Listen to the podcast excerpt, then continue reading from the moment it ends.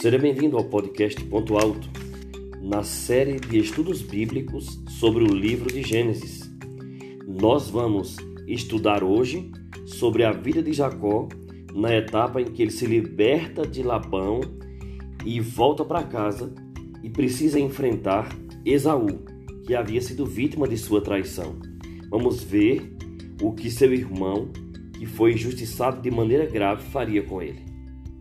Lembre-se que o podcast Ponto Alto pode ser encontrado no YouTube, no Facebook, no Instagram e na plataforma Spotify. O nosso estudo de hoje começa com a passagem de Gênesis capítulo 32, verso 28, que diz assim: Então Deus disse: Seu nome não será mais Jacó, e sim Israel, pois você lutou com Deus e com os homens e prevaleceu.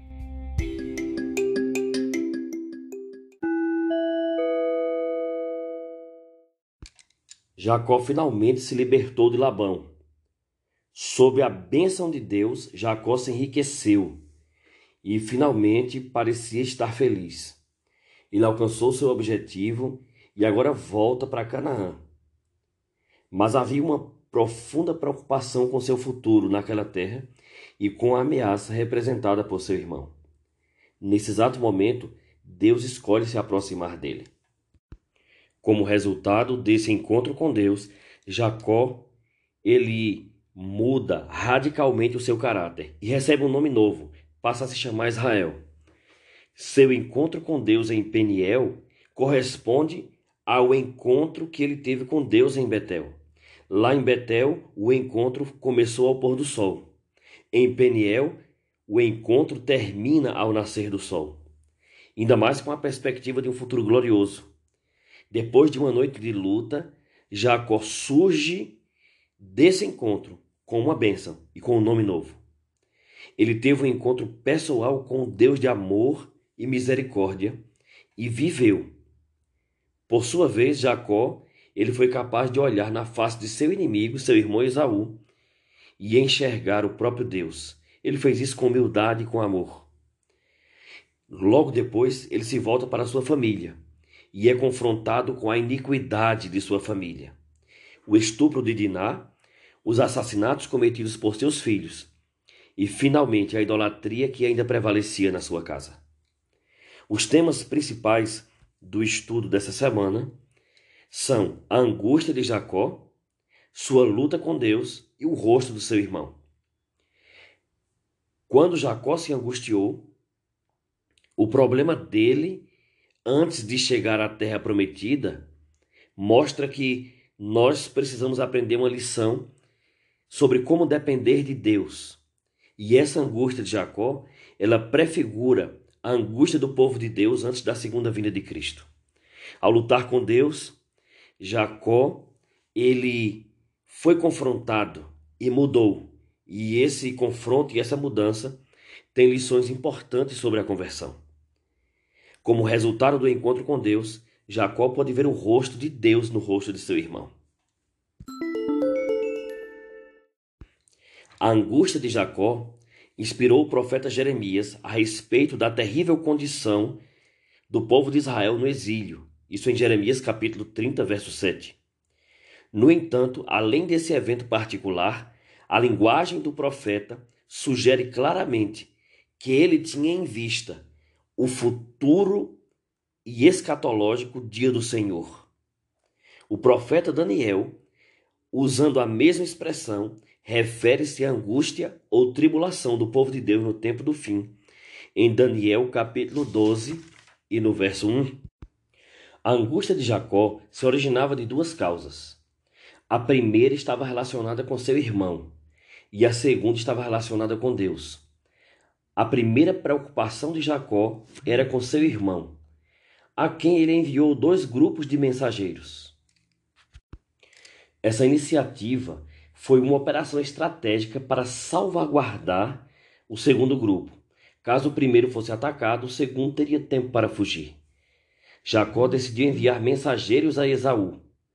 Chamou seus dois grupos de mensageiros humanos pelo mesmo nome, grupos. Jacó entendia que para recuperar seu relacionamento com Deus, ele deveria restaurar seu relacionamento com seu irmão. Assim como Abraão, Jacó implorou a ajuda de Deus. Dirigiu seu apelo somente ao Senhor, pois foi ele quem ordenou que retornasse a Canaã. O mesmo Deus que prometeu garantir sua posteridade. Jacó se referiu à maravilha da graça divina, usando as mesmas palavras que Abraão usou quando bendisse a Deus por ter ouvido sua oração. Depois de orar, Jacó acampou durante a noite. No entanto, antes de descansar, agiu novamente. Assim o texto se move para frente e para trás entre a oração e a ação. Visto que Jacó não era ingênuo e sua fé não o tornava passivo, ele protegeu seu acampamento. Jacó organizou leva após leva de presentes a serem entregues para Esaú, para aplacá-lo. O presente de Jacó para Esaú tinha uma perspectiva religiosa. Era como se fosse uma oferta. Jacó tinha em mente sua reconciliação passada com Deus, ao tentar se reconciliar com seu irmão.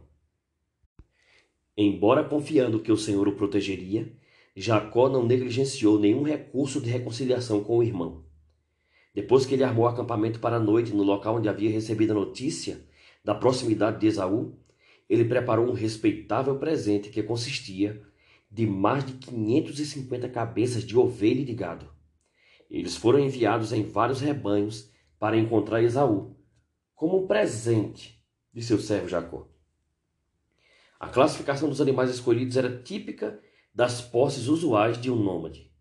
A proporção entre machos e fêmeas provavelmente se baseava no que a experiência havia demonstrado ser o desejável para propósitos de procriação.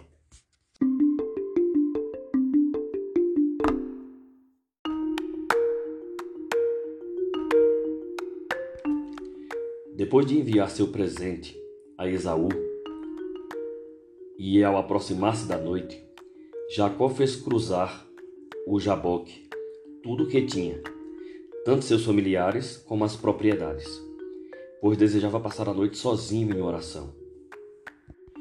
O Jaboque, que hoje é chamado de Rio Azul, é um dos afluentes orientais do Jordão na direção leste. Passando por um profundo cânion, ele deságua no Rio Maior, cerca de 40 quilômetros ao norte do Mar Morto. Jacó agora permanece sozinho na margem do rio. E ele vai buscar a Deus em oração. Nessa conjuntura, sua costumeira astúcia para nada serviu. Somente Deus poderia atenuar a ira de Esaú e salvar Jacó e a família. Enquanto ele orava, um homem se aproximou dele e, pensando que estivesse sendo atacado por um inimigo, começou a lutar com o homem por sua vida. É fácil entender que o antagonista de Jacó não era um ser humano, nem um anjo comum, pelo fato de que no verso 30 de Gênesis 32, Jacó fala dele como sendo Deus. Referindo-se a quem lutava com Jacó, o profeta Oséias trata ele como Deus e como anjo. O profeta Isaías também usa a mesma linguagem em sua descrição do servo sofredor em Isaías 53. Em Patriarcas e Profetas, página 197, Ellen White apresenta o antagonista de Jacó como um visitante celestial, como o próprio Cristo. Uma aparição assim de Cristo em forma humana não é estranha nem única no Antigo Testamento. Que Deus tenha assumido a forma humana para se relacionar com os humanos não era algo inédito. O mesmo termo, um homem, foi usado por Daniel para designar o sumo sacerdote celestial. A informação de que esse homem, Deus, não prevaleceu contém uma importante lição teológica sobre Deus em seu relacionamento com os seres humanos. Sua fraqueza, ou sua suposta fraqueza, em seu confronto com os humanos, é uma expressão de sua graça, de seu amor e do mistério de sua encarnação para salvar a humanidade. A impressão de fraqueza é imediatamente contradita pela ação seguinte do homem. Um simples toque foi suficiente para produzir o deslocamento, sugerindo um poder sobre-humano. O oponente desconhecido usou apenas a força de um ser humano em sua luta com Jacó. Pensando ter sido abordado por um inimigo mortal, Jacó lutou como faria para salvar a própria vida. Mas à medida que se aproximava a aurora, um único toque de força, mais que humana, foi suficiente para aleijar Jacó, e ele se deu conta de que seu antagonista era mais que humano. O lugar do golpe, a junta da coxa de Jacó, de acordo com Gênesis 32, 25, que se refere ao lombo ou à coxa, é um eufemismo para o lugar associado à procriação. O toque divino foi, portanto, uma bênção implícita que apontava aos descendentes do patriarca. O fato de Jacó ter sido atingido no órgão gerador da vida também está relacionado à proibição de alimentar e comer sangue, pois a vida está no sangue. Essa prática é, portanto, mais do que um mero lembrete da história de Jacó. Também lembra aquele episódio bíblico e com ele suas lições teológicas. Também chama a atenção da pessoa que come carne para o princípio fundamental da sacralidade da vida. O profeta Oséias interpretou a luta de Jacó com Deus como uma experiência de oração, em Oséias capítulo 12. E a fé de Jacó, que explica sua insistência tenaz, assim o novo nome de Jacó é Israel. A explicação do homem apresenta uma série de paradoxos. Primeiro, Jacó lutou com Deus, mas o homem explicou que Jacó lutou também com homens. Número 2. O nome Israel significa literalmente Deus luta. Embora essa explicação afirme que foi Jacó quem lutou, o seu nome indica que Deus estava na luta. E terceiro, Jacó havia acabado de ser atingido pelo homem, que deslocou seu quadril, mas a narrativa explica que foi Jacó quem prevaleceu. Todos esses paradoxos transmitem lições importantes. A primeira, a qualidade do relacionamento de Jacó com Deus dependia da qualidade de seu relacionamento com os homens, nesse caso, Esaú. Uma segunda lição: o nome Israel, Deus luta, lembrava Jacó de que ele devia aprender a deixar Deus lutar por ele. Jacó prevaleceria na medida em que permitisse que Deus prevalecesse sobre ele. Um princípio que seria anunciado por Paulo. Quando sou fraco, então é que sou forte. Jacó chamou o lugar em que Deus apareceu para ele de Peniel, que significa a face de Deus. Esse nome representa a experiência pessoal de Jacó, ou seja, que ele foi confrontado por Deus e sobreviveu. O uso da expressão hebraica face a face não significa que Jacó de fato tenha visto a face física de Deus. Essa expressão equivale a ver a forma do Senhor, de Números 12 e 8, e descreve, em vez disso, a experiência de um encontro direto com Deus, como está escrito em Deuteronômio capítulo 5, verso 4. Em Gênesis capítulo 33, verso 1 em diante, é dito que levantou Jacó os olhos e viu que Esaú se aproximava, e com ele quatrocentos homens. Então passou os filhos a Lia, a Raquel e as duas servas. O verso 2 diz que ele pôs as servas e seus filhos à frente, Lia e seus filhos atrás deles, e Raquel e José por último. O verso 3 diz que ele mesmo se adiantou e prostrou-se à terra sete vezes, até se aproximar do seu irmão. E no verso 4, Esaú corre-lhe ao encontro e o abraça. A Bíblia diz que ele arrojou-se ao pescoço e o beijou, e choraram. O destaque aqui está na palavra prostrar-se. Esse costume oriental é atestado nas cartas de Amarna, do século XIV a.C., nas quais príncipes palestinos escreveram para um rei egípcio que eles se prostraram aos pés do faraó sete vezes ou sete vezes e outra sete vezes, ou possivelmente sete vezes, sete vezes. O ato de inclinar-se sete vezes diante de um superior parece ter sido considerado um sinal de perfeita humildade e restrita submissão. Com essa manifestação de deferência, Jacó esperava ganhar o coração do irmão. Isso representava a desistência completa de qualquer reivindicação a privilégios especiais conseguidos anteriormente de maneira desleal. Ao ver seu irmão gêmeo, Isaú foi tomado por sentimentos naturais de afeto fraternal. Mesmo que ainda houvesse rancor em seu coração, este foi vencido pela humildade de Jacó. Compreendendo que não tinha nada a temer de Jacó, Esaú deu vazão irrestrita às emoções naturais do coração e chorou.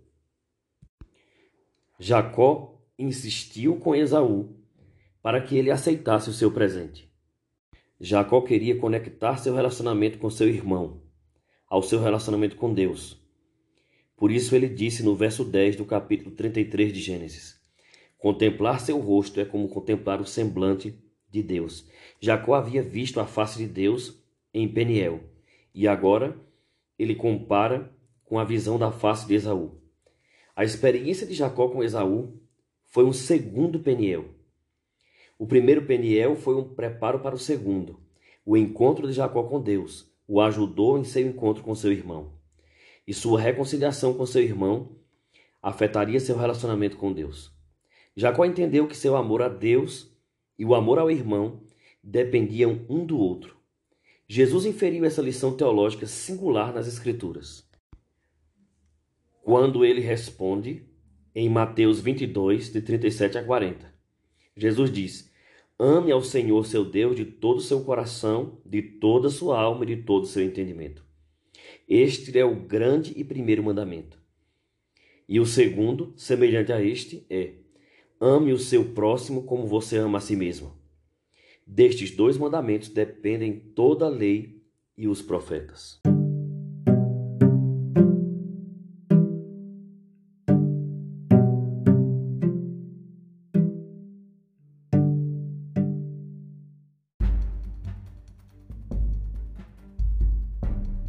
Depois do encontro com Esaú, a Bíblia descreve três eventos dramáticos na vida de Jacó. Primeiro, a violação de sua filha por Siquém. Em seguida, a morte de Raquel. E logo depois, as relações íntimas de Ruben com a sua concubina Bila. No incidente relacionado com sua filha, a Bíblia diz em Gênesis capítulo 34 que Jacó, quando soube do que havia acontecido com sua filha, calou-se e o que significou esse silêncio? O silêncio de Jacó se deveu provavelmente a uma mistura de tristeza e perplexidade. Ele havia aprendido a ser prudente, em vez de agir por impulso. A seriedade da situação certamente afetava os interesses de toda a família e requeria discussão e decisão em conjunto. Recusar a proposta de casamento seria incorrer na inimizade dos siquemitas. Aceitá-la seria uma franca violação do princípio da não associação com os pagãos, prevista em Gênesis 24 e 26. Contudo, Diná estava com Siquém. E como se poderia conseguir seu retorno? Se Jacó tivesse previsto o trágico procedimento que alguns de seus filhos seguiriam ao saber do ocorrido, provavelmente teria tomado o assunto em suas próprias mãos e agido imediatamente. Mas, considerando-se o que ocorreu, ele fez o melhor em governar seu espírito do que seus filhos em tomar a cidade. A fúria dos filhos de Jacó transformou em viúvas e órfãos as mulheres e crianças de toda uma cidade. Embora o verso 26 de Gênesis 34 diga que Diná foi tomada, é possível que ela tivesse sido detida por Siquém contra a sua própria vontade, mas por outro lado, suas propostas apaixonadas podem tê-la levado a permanecer voluntariamente com ele. Libertar Diná de seu captor certamente seria algo honroso, mas os meios pelos quais isso foi realizado eram extremamente repreensíveis. Como seus ancestrais em ambos os lados da família, os filhos de Jacó manifestaram uma estranha mistura de zelo religioso e paixão carnal, de fé sublime e astúcia repugnante. Jacó se referiu a esse evento com uma grande aflição, e ele fez uma severa repreensão pelo ato impulsivo de seus filhos. Ele enfatizou as consequências do crime para si e para a família. A ênfase nesse aspecto do assunto foi calculada para impressionar os filhos com os resultados práticos da ação impensada. Suas últimas palavras, referentes a Simeão e Levi em Gênesis 49, são evidência de quão profundamente Jacó aborreceu o que fizeram. Seu medo de represálias não era de forma alguma infundado, e somente a misericórdia de Deus impediu o mal que poderia ter sobrevindo a ele e à sua casa. Simeão e Levi perderam, como Ruben, o direito de primogenitura, que de outra forma poderiam ter desfrutado. Mais uma vez, o caráter distorcido se colocou entre os indivíduos e as possibilidades que poderiam ter se concretizado. Em seguida, Jacó, temendo que o traiçoeiro massacre dos siquemitas feitos por Simeão e Levi levasse a represália por parte de outras tribos cananeias, ele parte dali e sobe para Betel. Quando chega em Betel, ele chama sua família para um momento de santidade e purificação. E como ele sabia que muitos da família estavam adorando deuses estranhos e tinham ídolos, nesse momento ele chama a família para purificação, para que eles se livrem disso. E é interessante que o texto bíblico diz que depois que eles se livraram dos ídolos, um terror da parte de Deus chegou às outras tribos e nenhum mal foi feito a Jacó e a sua família, pela misericórdia e pela graça de Deus. No verso 9 do capítulo 35, Deus apareceu mais uma vez a Jacó e confirmou o seu novo nome, o chamando de Israel. Na sequência, a Bíblia apresenta a morte de Raquel. E no verso 20, sobre a sepultura de Raquel, sobre a coluna que Jacó erigiu, ela continuou sendo um marco famoso por séculos e ainda estava em pé nos tempos de Moisés e de Samuel. A sepultura de Raquel, que fica a curta distância ao norte de Belém, talvez esteja localizada sobre a verdadeira sepultura de Raquel, ou muito perto dela. O edifício atual, construído pelos muçulmanos há apenas quatro séculos, marca o lugar tradicional, geralmente aceito por muçulmanos, cristãos e judeus, sobre o lugar da sepultura de Raquel. Agora, o fato que vem a seguir depois da morte de Raquel é trágico. Ruben, o primogênito de Jacó, tem relações íntimas com Bila, que era esposa de seu pai. Segundo a lei mosaica, esse ato era punível com morte e era grandemente condenado até pelos pagãos. Embora Bila talvez não tenha sido inteiramente inocente, Rubem certamente foi culpado de um lapso moral hediondo.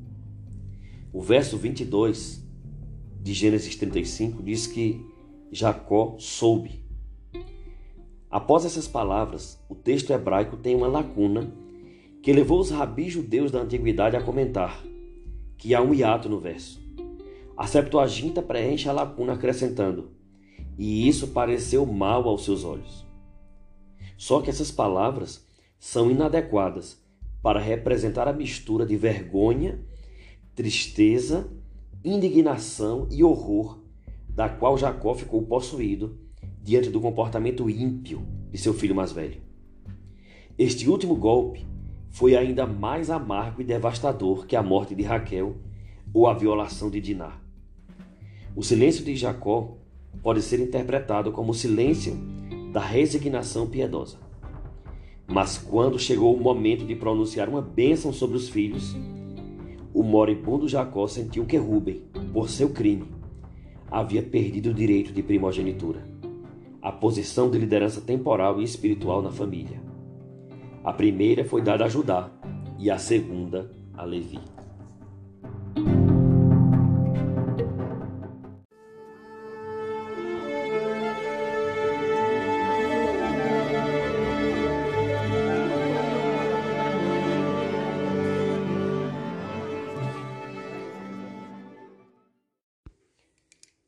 Sobre essa etapa da vida de Jacó, Ellen White, no livro Patriarcas e Profetas, na página 162, diz o seguinte: A experiência de Jacó durante aquela noite de luta e angústia representa a prova pela qual o povo de Deus deverá passar pouco antes da segunda vinda de Cristo.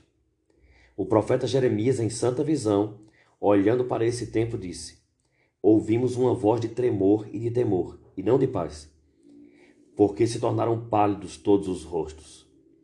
Ah, que grande é aquele dia! E não há outro semelhante. É tempo de angústia para Jacó. Ele, porém, será livre dela. Jeremias 30, versos 5 e 7. Ellen White continua dizendo: Assim como Jacó foi ameaçado de morte por seu irmão irado, o povo de Deus estará em perigo por parte dos ímpios, que procurarão destruí-lo. E assim como o patriarca lutou toda a noite para conseguir livramento da mão de Esaú, os justos clamarão a Deus dia e noite por livramento dos inimigos que os cercam. Quando em sua angústia Jacó segurou o anjo e com lágrimas implorou seu favor, o mensageiro celestial, para provar-lhe a fé, lembrou também de seu pecado e se esforçou para escapar dele.